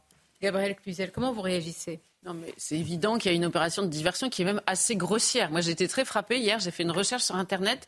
Euh, si vous mettez mort de Thomas, deux points, vous avez toute une série de titres de presse qui parlent de l'ultra-droite. On se demande si c'est pas l'ultra-droite qui a tué Thomas. Non, mais vous voyez l'inversion un peu du, euh, du, du, narratif. Moi, je trouve ça euh, profondément choquant. Euh, on, va, on va arrêter de se raconter des blagues. Personne en France n'a peur de, de l'ultra-droite. Enfin, c'est un fantasme absolument ridicule. et, et c'est vrai que c'est honteux parce que, évidemment, c'est un écran de fumée. Donc, c'est quand Ultra Zemmour euh, ultra Zemmour. euh, Là-dessus, tout à fait intéressant. J'ai noté, là, c'est. je, je, je, vais appeler immédiatement l'AFP, c'est très intéressant. Zemmour euh, parle d'ultra foutage de gueule. De fait, la euh, convenons que la formule n'est quand même pas si mal trouvée. C'est votre avis, Paul Melun bah, Écoutez, si l'ultra-droite est tout à fait condamnable Zozo à, bien de des Marion Maréchal, le crétin Robert oui. Ménard et Éric Zemmour dit non, moi je on, on peut, on peut être en profond désaccord avec ces militants nationalistes ou considérer que l'ultra-droite euh, euh, concourt à euh, finalement décrédibiliser aussi un certain nombre de combats politiques et intellectuels, euh, sans tomber effectivement dans l'idée, j'étais assez d'accord avec, avec l'argumentaire de Gabriel, sans considérer que l'ultra-droite serait la première menace de ce pays. Vous avez 80 militants nationalistes qui se promènent dans les rues, il n'y a pas de blessés, il n'y a pas de morts, on les met en prison. Avec, blessés, mais dans leur rang. Dans leur rang à eux. On les met, en tout cas, pas, pas de, à ce que je sache, ils n'ont blessé personne. Fort heureusement. On les, bien sûr, on les met tous, enfin, en tout cas, certains d'entre eux, entre 6 mois et 10 mois de prison ferme. Même s'il y a eu avec quand même des de dépôt. avec les forces de l'ordre. J'aimerais que parfois, j'aimerais que parfois on ait la même fermeté, euh, si vous voulez, avec tout le monde. Donc je crois qu'effectivement l'ultra droite, en général dans la France, selon les estimations, certains disent 1500 individus, d'autres disent jusqu'à 3000. 1300 on est 67 personnes millions. ultra fichées S. Voilà. Donc 1300. J'avais entendu 3000 dans le Figaro. 3000 en tout, mais 1300 Ah, voilà. vraiment. Bon, euh, donc ça fait quand même, ça dire, fait quand même pas grand monde sur 67 millions d'habitants. Rappelons que la première menace en France, c'est l'islam politique, c'est l'islamisme, et, et- et c'est une menace qui elle tue. Euh, combien y a-t-il eu de morts de l'ultra droite depuis euh, 2000, par exemple, depuis un peu plus de 20 ans? Euh, Je pense pas qu'il y en ait eu beaucoup en France, très franchement, par rapport à d'autres menaces. Donc je pense effectivement qu'il y a une opération qui vise à invisibiliser la mort de Thomas parce qu'elle ne rentre pas dans le narratif du discours dominant et que l'on préfère effectivement s'en prendre à cette ultra droite qu'on est, qui est totalement fantasmée pour éviter de parler de la réalité. Mais y a-t-il des attentats d'ultra-droite qui ont été déjoués? Oui, répond le ministre de l'Intérieur, qui est bon, Attentat, bien informé. Écoutons-le à ce sujet. Mais oui, nous sommes très menacés. La France est très menacée. Les Français sont très menacés. Et nous avons en effet déjoué plus de 40 attentats euh, islamistes, euh, 13 attentats euh, d'ultra-droite. Euh, je pense qu'il faut bien euh, comprendre que la France est, comme tous les pays occidentaux, mais particulièrement notre pays, menacée. Et donc euh, nous mettons énormément de moyens pour interpeller. À peu près un attentat tous les deux mois est déjoué dans notre pays. Il y en a eu récemment? Il y en a eu récemment, mais ce n'est pas à moi de le dire, c'est au parquet national antiterroriste. En tout cas, ce que je peux vous dire, c'est que ce sont des gens de plus en plus jeunes, souvent des mineurs, qui passent à l'acte, qui ne sont pas connectés avec des États euh, ou avec euh, des groupes terroristes organisés, comme c'était le cas du Bataclan, mais qui passent à l'acte.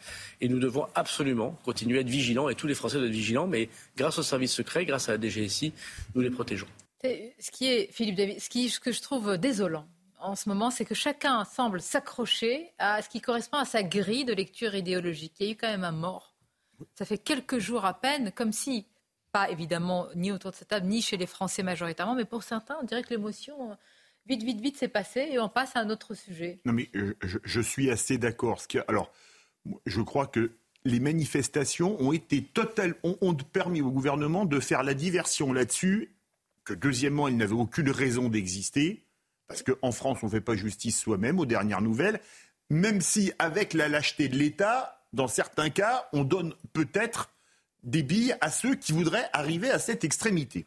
Bon, il y a eu quelqu'un en France qui a été tué par l'ultra-droite, et là c'est le fan de rugby qui va parler, hein, Federico Martin l'ancien joueur mythique ah notamment du, Biarritz Olympique, qui a été abattu. C'était un joueur que j'adorais, et c'est pour ça que euh, faut rappeler à Paris, bien sûr, et, tué dans des circonstances absolument, absolument euh, dégueulasses. Il n'y a pas d'autre mot.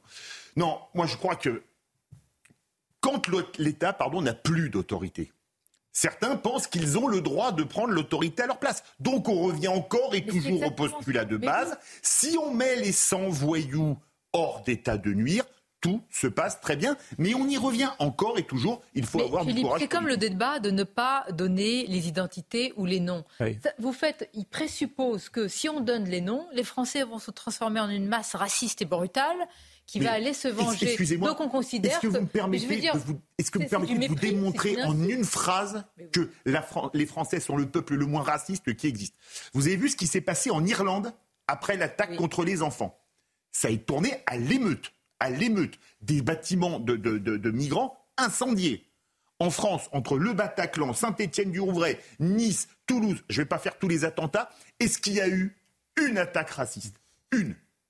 Qui a été aussi violente il y en a eu une Non, il y en a eu zéro. ça, c'est bien la preuve que les Français sont le peuple le moins raciste ou un des moins racistes du monde. Et les souligner. Mais qu'est-ce qui pousse euh, aux, deux France, finalement? Moi, j'ai l'impression que c'est vraiment le déni, c'est l'aveuglement. Plus on dit non, mais ne, me regarde, ne regardez pas ça. Vous n'êtes pas assez mature pour comprendre ça. On ne veut pas vous le montrer. Vous êtes des petits enfants. On, embrouille en permanence et je pense que euh, l'un des problèmes euh, de ce pouvoir, c'est qu'il prend les Français pour des imbéciles. Parce que cette histoire, effectivement, euh, d'ultra-droite, on a déjà fait le coup. Hein. C'est pas la première fois, on l'a fait au moment des Gilets jaunes. Et on a vu à la fin qu'il était plutôt infecté, ce mouvement, par l'ultra-gauche, euh, pas par l'ultra-droite, qui au fond est, bon, qui est importante, mais qui n'a pas du tout l'importance de l'ultra-gauche. C'est un peu, si vous voulez, le, le, le, le, petit arbre, ou disons le petit bois, qui cache la forêt de l'ultra-gauche, l'ultra-droite. On la sort comme ça régulièrement. Donc je trouve pas ça bien intéressant en fait. Et on lui donne énormément d'importance alors qu'effectivement, vous avez raison Sonia, il faudrait s'intéresser euh, comment on peut régler ce type de problème, les empêcher, et puis s'interroger aussi sur cette bêtise des prénoms, parce que tous les Français, ils savent, et puis alors en même temps, attendez, euh, comme ils sont pas racistes, globalement, en tout cas, il y a des racistes, euh, bah, ils savent bien que, bah oui, il y a, y a un Rachid ou un ou un Samir qui a, participé à la, euh, la RIX, enfin il ne faut pas dire la RIX de, de, Crépol hein. ou à l'attaque, c'est ça, bon, de, Crépol.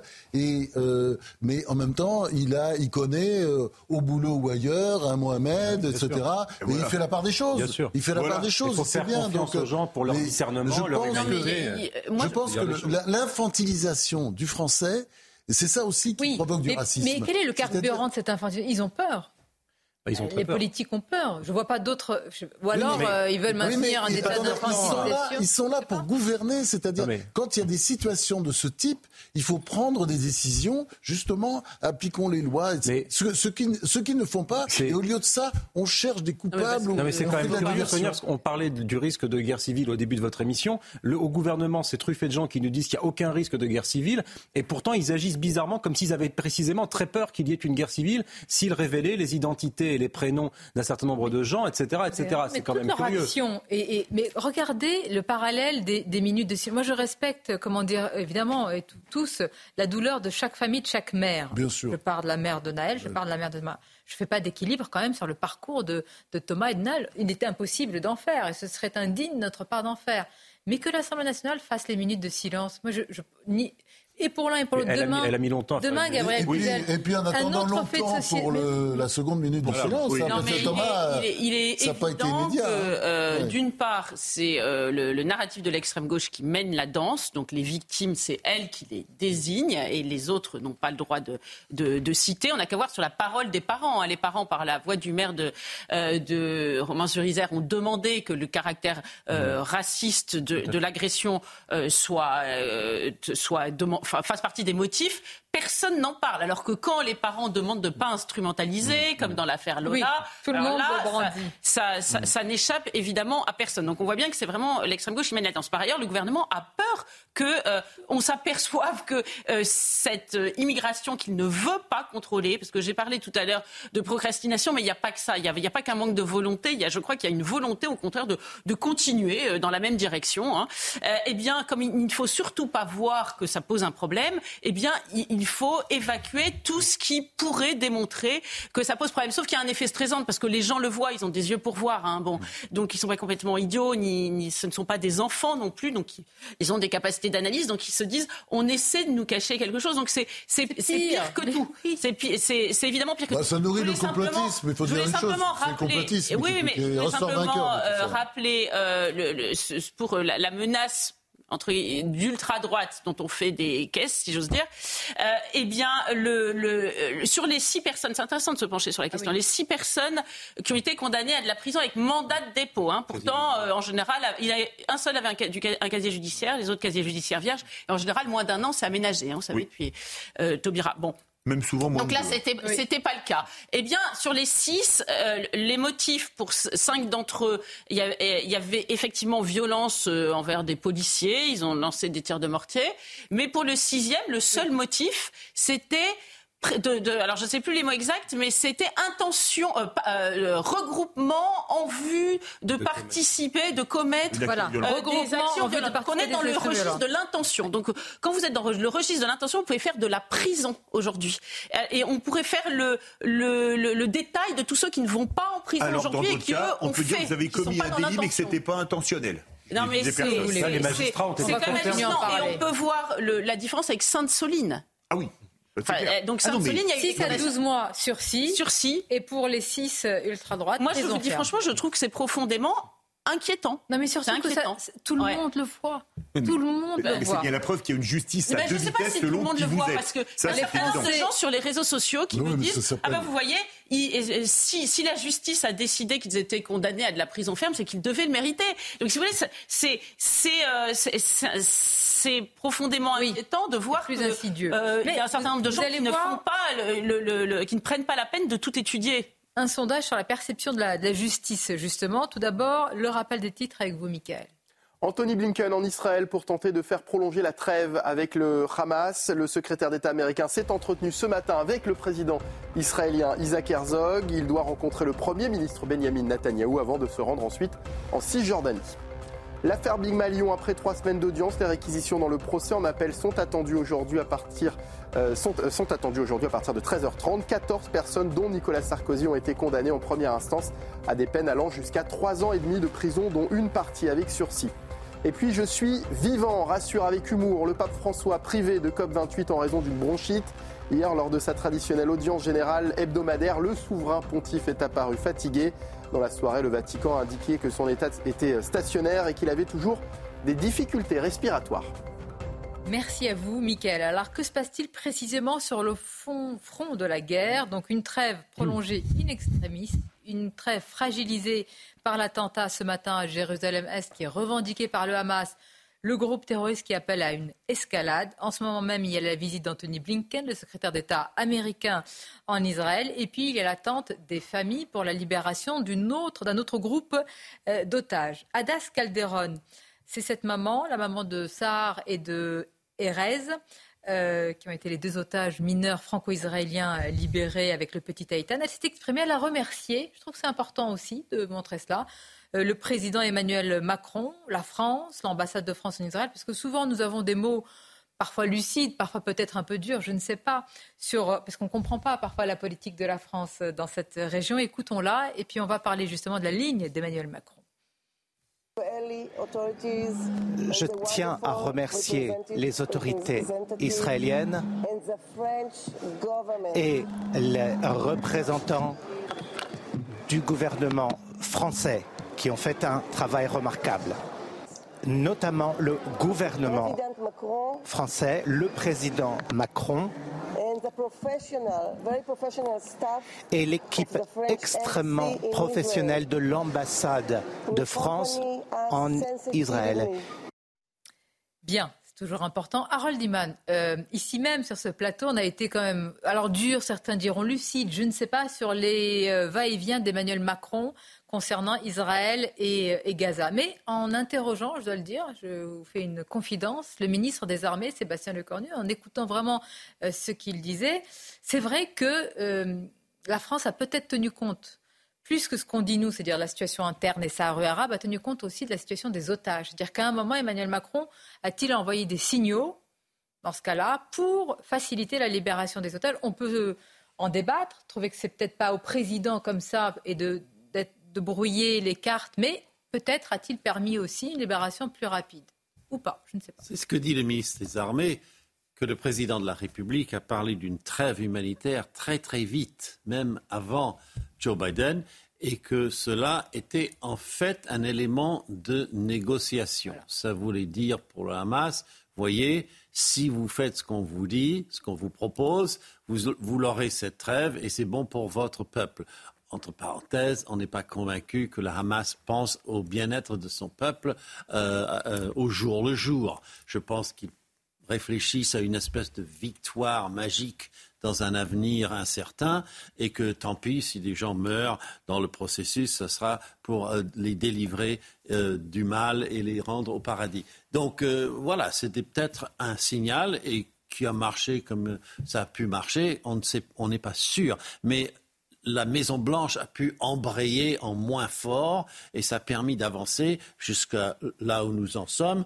avec 2000 euh, camions en tout qui sont venus depuis le début de ces trêves humanitaires. Parce qu'avant la trêve et les échanges d'otages, on a eu les trêves humanitaires où on, laissait rentrer de la nourriture et des médicaments, des, produits de première nécessité, et on laissait les, les gens de Gaza Nord aller vers Gaza Sud sans vraiment bombarder. Je dis vraiment parce qu'il y a eu des bavures quand même, mais grosso modo, ils ont pu descendre. Donc euh, c'était tout euh, un, engrenage qui, a permis d'être où nous en sommes. Et aujourd'hui même, juste je termine là-dessus, c'est que Anthony Blinken est en train d'assister en ce moment même au cabinet de guerre. Ben oui. En Israël, il participe au Conseil des ministres. Ben oui, c'est le patron hein, dans la région. Euh, ah bah écoutez, si, les États-Unis sont le patron. le patron. Ah bah, les États-Unis sont le patron. Euh, ils essayent, ils essayent. Non, pardonnez-moi, même s'ils sont fragilisés, les États-Unis sont le patron. Non, c'est pas qu'ils sont fragilisés, c'est qu'ils n'ont pas la main. C'est-à-dire en permanence, ils font de la, ils font de la pression. Oui, c'est ça. Oui, qui, écoutez, hein, parce que euh, qui fournit ah les armes, qui fournit l'argent? Oui, mais oui, mais ça compte hein, quand vous êtes le financier, l'armurier, à un moment. Sinon, ils sont pas dans le. Dans, mais ce qui m'intéresse, c'est la position de la France. Ah mais alors. Alors, alors j'ai tout entendu, c'est Emmanuel Macron. Comment sur ce sujet regarder lui en même temps euh... bah, On voit très bien, mais c'est le problème d'Emmanuel Macron euh, avec le, le, en même temps, c'est qu'il a pris une position très claire de soutien d'Israël dans un premier temps. Après, on a l'impression, à la limite, il passe du côté d'Hamas, du Hamas, parce que c'est vrai que non, non, il y, a un moment donné, oui, quand il dit, là, vous me donnez non, des froides. Non, non, non, il y a un moment donné. Non, ce que je veux dire par là, c'est pas ce que je dis. C'est une présentation un peu, un peu caricaturale, mais vous voyez très bien qu'il bascule, etc. Et en même temps, parce que on prononce ce mot comme ça, mais c'est vraiment Macron, ça. C'est quand même. En même temps, euh, il y a quand même une ligne et, la ligne, euh, c'est-à-dire que ce que je veux dire par là, c'est qu'il reste toujours fidèle à la position de la France, qui a toujours eu sur l'affaire du Proche-Orient, sur le, conflit israélo-palestinien, euh, disons, qui a essayé d'avoir une position équilibrée. On peut pas, dire qu'elle soit pas, on, on peut pas dire qu'elle soit. Ce qui est terrible, c'est qu'il a fait des va-et-vient. C'est-à-dire qu'il il, des zigzags et que quand il tient un discours, il tient pas l'autre. C'est-à-dire il fait du, il fait pas. Quand il fait du en même temps, si vous voulez, c'est pas dans la même euh, dans le même discours. C'est ça qui est étrange. C'est-à-dire pourquoi est-ce qu'il a besoin à un moment donné, il tient dans un sens, après c'est un autre discours dans un autre. Pourquoi il ne fait pas en sorte moi, de dire deux choses Est-ce que c'est encore une fois, pardonnez-moi, toujours la même boussole? Est-ce que c'est la peur? Est-ce qu'à un moment, compte tenu de ce qui s'est passé, les rassemblements qu'il y a eu moindre. Il est vrai qu'en Grande-Bretagne, mais en France, il y en a eu beaucoup, avec des cris quand même euh, très hostiles aux, aux, Français. Oui, mais enfin, ça n'avait rien à voir avec la Grande-Bretagne ni avec les États-unis. C'est ce que j'ai dit. Les Juifs se sont mais malgré tout, est-ce que ça a été aussi sa ça non à la marche. Hein. Il y en a qui ont peur d'aller à l'université. Hein. Non, non, il y a énormément d'actes antisémites, parce que je veux dire, les agressions physiques euh, parce qu'on a vu ça, on a vu les images, euh, dans les universités américaines de juifs, c'est quand même extrêmement troublant et comment dire, ça, c'est paniquant. Je comprends très bien aussi. On peut comprendre aussi la position du, président de la République quand il voit ça. On est d'accord. C'est ça, sa boussole bah, Vous voulez le dire la boussole, ça a commencé en disant qu'il fallait réutiliser la coalition internationale contre Daesh, contre le Hamas. Alors qu'est-ce qu'on faisait? On envoyait les Charles de Gaulle et les Rafales marines bombarder Gaza. Ensuite, sur la BBC, il dit qu'Israël ne doit pas avoir la main trop lourde. Très sincèrement, sur la BBC, on connaît tous l'affaire. Et, là, vraiment, il y a une responsabilité des médias. Ils ont coupé. Non, mais vraiment. Ah, bah oui. Ben, le président, après, il y a eu les rushs entiers. Pour ceux qui l'ont vu, ils ont fini par comprendre la position. À tel point qu'après, il a dû. Mais quand même, je, je sais. Est-ce que la France a encore une politique étrangère ah, On a un expert en politique internationale. Eh voilà. Eh bien, on pose la question après la pause. Non, vous avez 30 secondes, vous restez avec nous. Et après, vraiment, les JO, alors là. Ah, ça, il faut en parler. ah oui, ça, c'est atroce. Nous sommes d'accord. C'est atroce, c'est atroce. Moi, je trouve ça grave. C'est bien parce que vous avez le sens, vous voyez, je veux dire, ça correspond à... C'est atroce. Chafre. Mais non, mais c'est ridicule. C'est, c'est, dans ce sens-là, c'est, on est, bien. on va être ridicule, on est ridicule. Oui. Vous avez des mines, chers amis. La pause et on revient. Allez.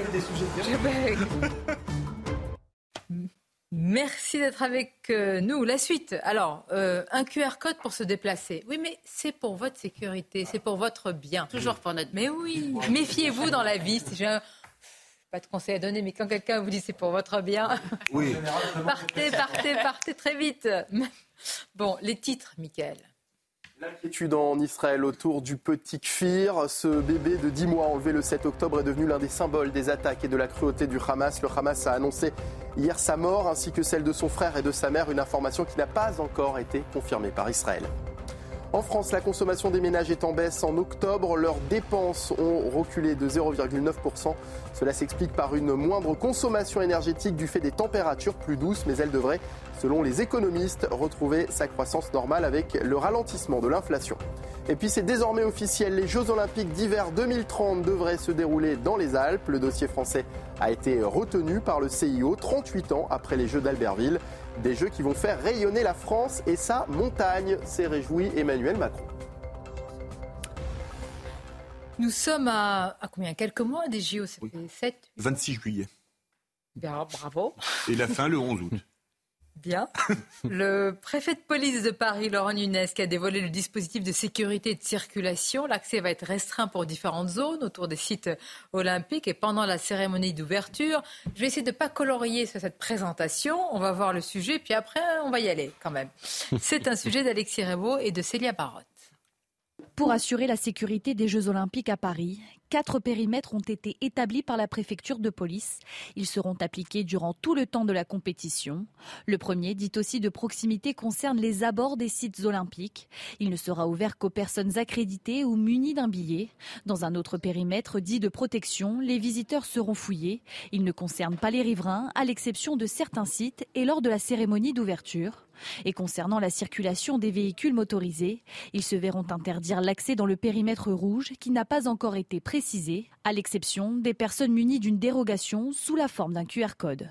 Les personnes qui ont à rentrer en véhicule dans cette zone, je pense principalement aux riverains, mais aussi aux commerçants, euh, aux hôtels, aux restaurants, qui ne vont pas fermer dans ce périmètre rouge. Ils ne vont pas fermer. Donc on a eu cette idée, évidemment, d'avoir un dispositif de pré-enregistrement qui permette de se voir délivrer une attestation qui sera reconnue par les forces de l'ordre immédiatement aux entrées pour fluidifier les entrées et éviter qu'il y ait des bouchons. En revanche, pas besoin de QR code pour entrer dans le périmètre bleu, dit aussi de réglementation. Toutes ces restrictions ne concernent ni les piétons ni les cyclistes et seront effectives sur le temps des compétitions, mais aussi deux heures et demie avant et jusqu'à une heure après les épreuves. Voilà, donc il y aura des quartiers euh, verts, vous pouvez aller, des quartiers rouges, il y aura un QR code, il y aura un quartier. Voilà. Je, ne trouve même pas les mots pour décrire euh, ce qui nous attend.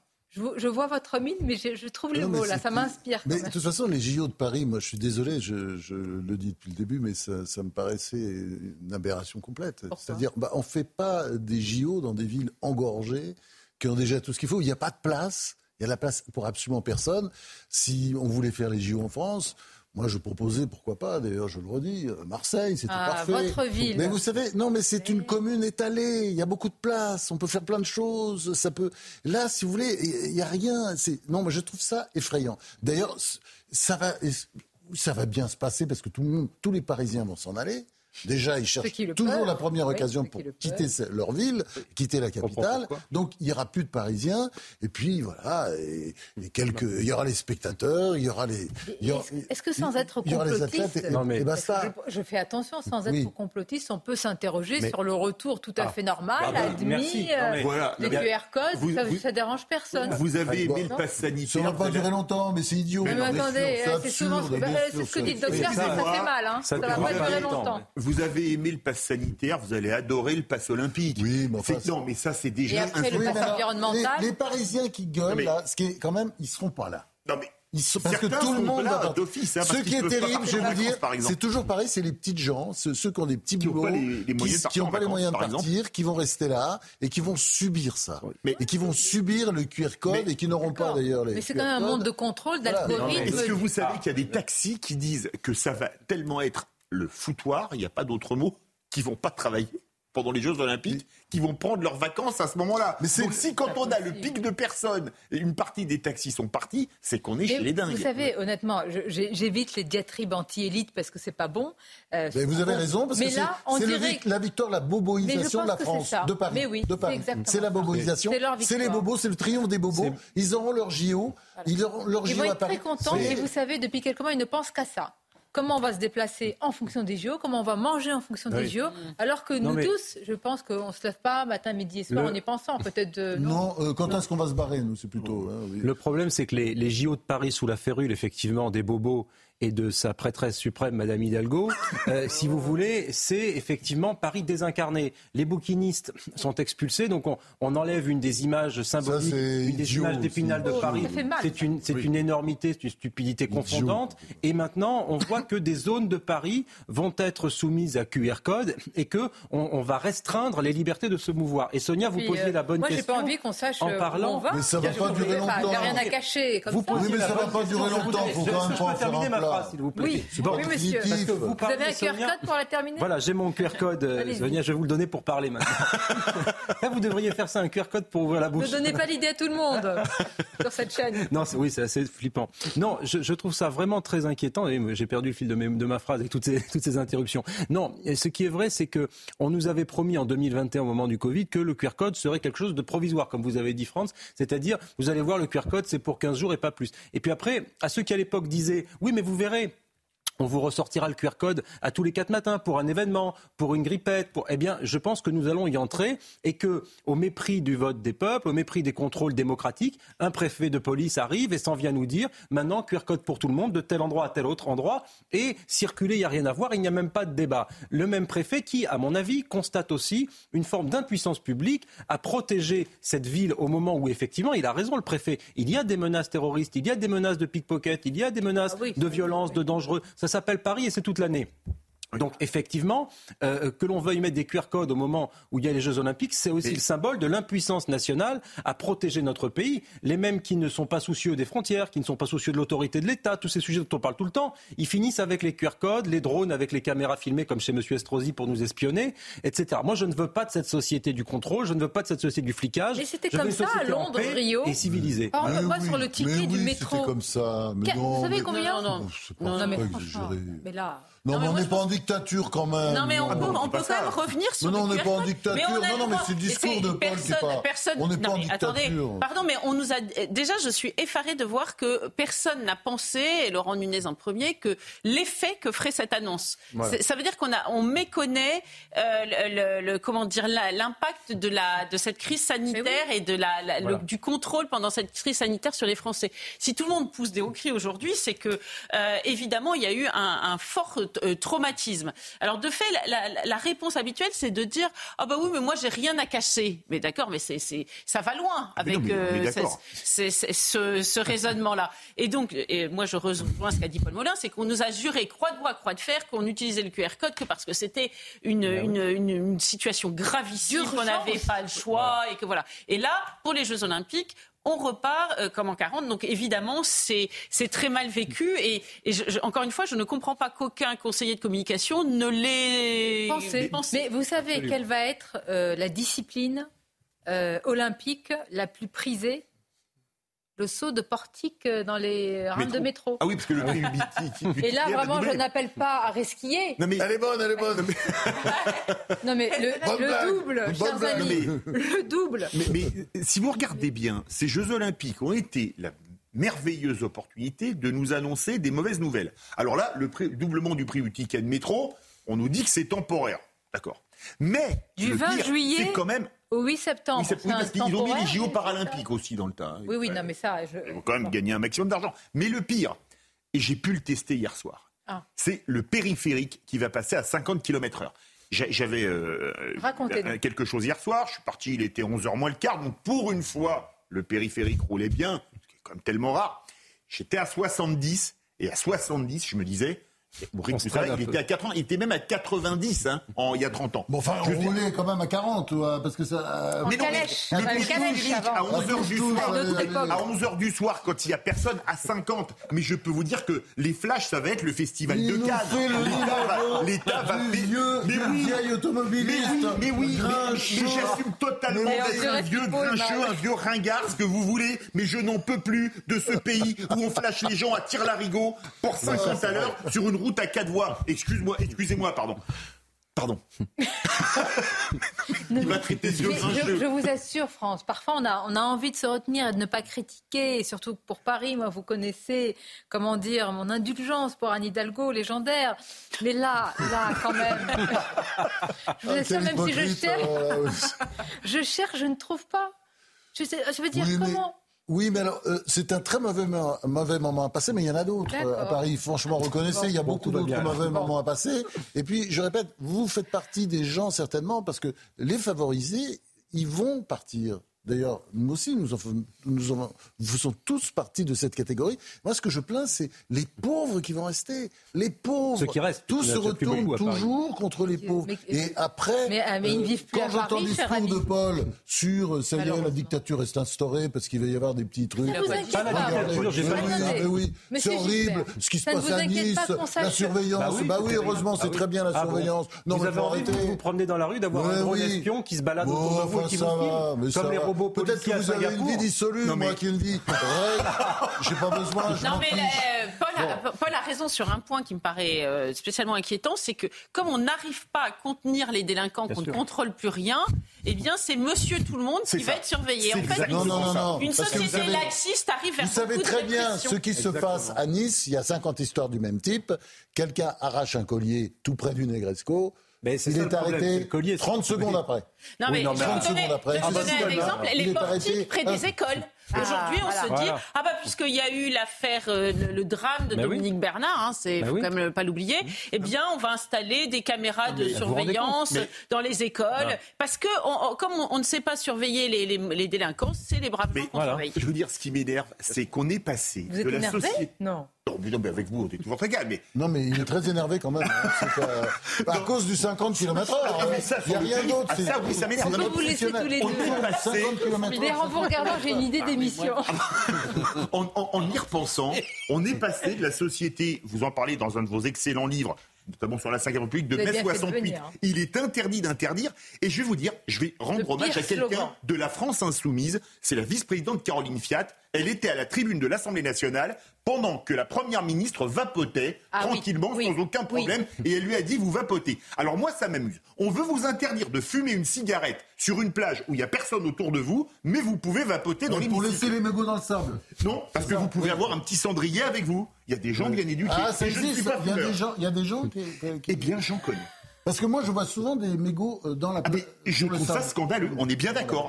On traite des sujets de fond là. je vous imagine allongé sur le sable chaud, avec vos doigts de pied qui s'enfoncent dans le sable et là un mégot, mon un mégot, voilà. Bon. Euh, je vais, il faut un sas entre notre débat et les titres parce qu'il y a des choses qui sont vraiment beaucoup plus graves. L'actualité, beaucoup plus grave que ces conneries. Mais hein, j'explique à chaque fois. Non, mais c'est important de parler de tous les sujets. Ainsi va la vie et l'actualité. Dans quelques instants, avec vous, Harold Diman, je vois pencher sur votre tablette. donc, Yes. Vous avez certainement de nouvelles informations. On suit le déplacement d'Anthony Blinken et tout d'abord les titres avec vous, Michael. Anthony Blinken, oui, en, Israël pour tenter de faire prolonger la trêve avec le Hamas. Le secrétaire d'État américain s'est d'abord entretenu avec le président israélien Isaac Herzog avant de rencontrer le Premier ministre Benjamin Netanyahou. Il doit se rendre ensuite en Cisjordanie. Le bilan s'alourdit après l'attentat de ce matin à Jérusalem, attentat revendiqué par le Hamas qui fait désormais état de trois morts et six blessés. Ce matin, deux terroristes armés euh, euh, ont ouvert le feu sur des personnes qui attendaient un bus. Et puis aux États-Unis, c'est déjà Noël à New York. Le mythique sapin du Rockefeller Center brille de mille feux depuis hier. Il mesure près de 20 mètres et compte 8 km de guirlandes électriques composées de plus de 50 000 ampoules LED toutes multicolores. C'est problème, après avoir parlé de Paris, n'est-ce pas euh, hmm. Belles images. Euh, je vais vous fâcher. Non, mais on va rendre hommage à Kissinger. Euh, c'est un géant de la diplomatie, euh, François-Olivier Gisbert. Géant, oui. Moi, vous, vous l'avez hmm. connu, vous, donc c'est plus facile. Oui, je l'ai rencontré à plusieurs reprises. Euh, c'était quelqu'un de très intelligent. Mais je veux dire, l'idée d'en faire une sorte de grand héros international, ça m'a toujours étonné parce que, bon, il a pu écrire des bouquins, deux, trois bouquins qui étaient pas si mal, même si c'est pas mal détérioré avec le temps. Je sais pas s'il les écrivait lui-même d'ailleurs, mais euh, c'est une grande figure qui a dit des choses, qui n'a pas dit que des bêtises, mais, qui a dit énormément de choses, comment dire, sensées. C'est bien de voir les. Euh, comment dire, euh, oui, voilà. Pas seulement la lumière quand quelqu'un est parti à 100 ans. Il y a tellement de gens extraordinaires sur cette planète je préfère, moi, euh, vous voyez, à l'époque, je préférais écouter, je sais pas, ce Génicine ou, bah ou d'autres. Là, vous nous mettez à un niveau exceptionnel. Ou, même des écrivains comme Philippe Roth ou Norman Mailer. Vous voyez, il y a tellement de gens extraordinaires et puis, et puis des, des, des grands artistes chinois. Enfin, euh, enfin, Philippe, arrêtez donc de faire euh, voilà, le panégyrique de, de monsieur. mais je ne fais pas le panégyrique, mais je trouve qu'il avait de l'humour. Et une citation, c'était au, moment, c'était au moment où se négociait la paix au Vietnam et où il y avait la guerre du Kippour et il répond à un journaliste, il ne peut pas il ne peut pas y avoir de nouvelle crise mondiale la semaine prochaine, mon agenda est déjà plein.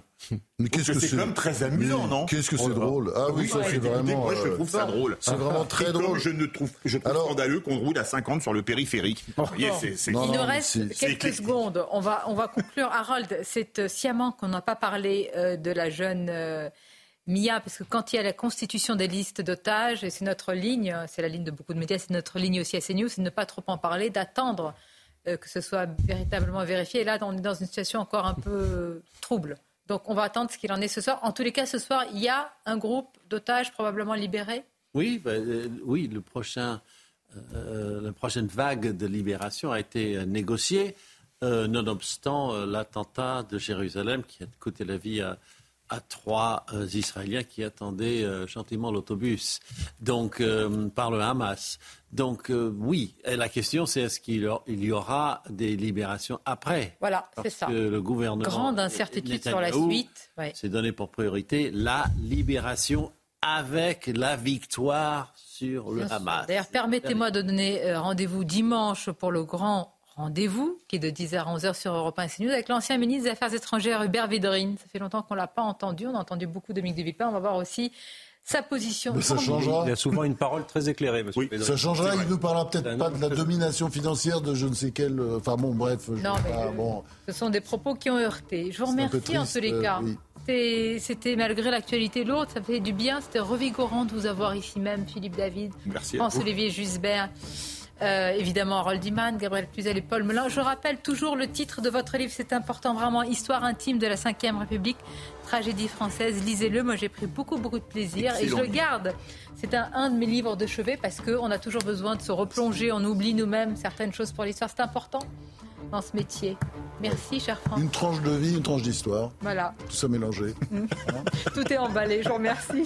À bientôt, bel après-midi.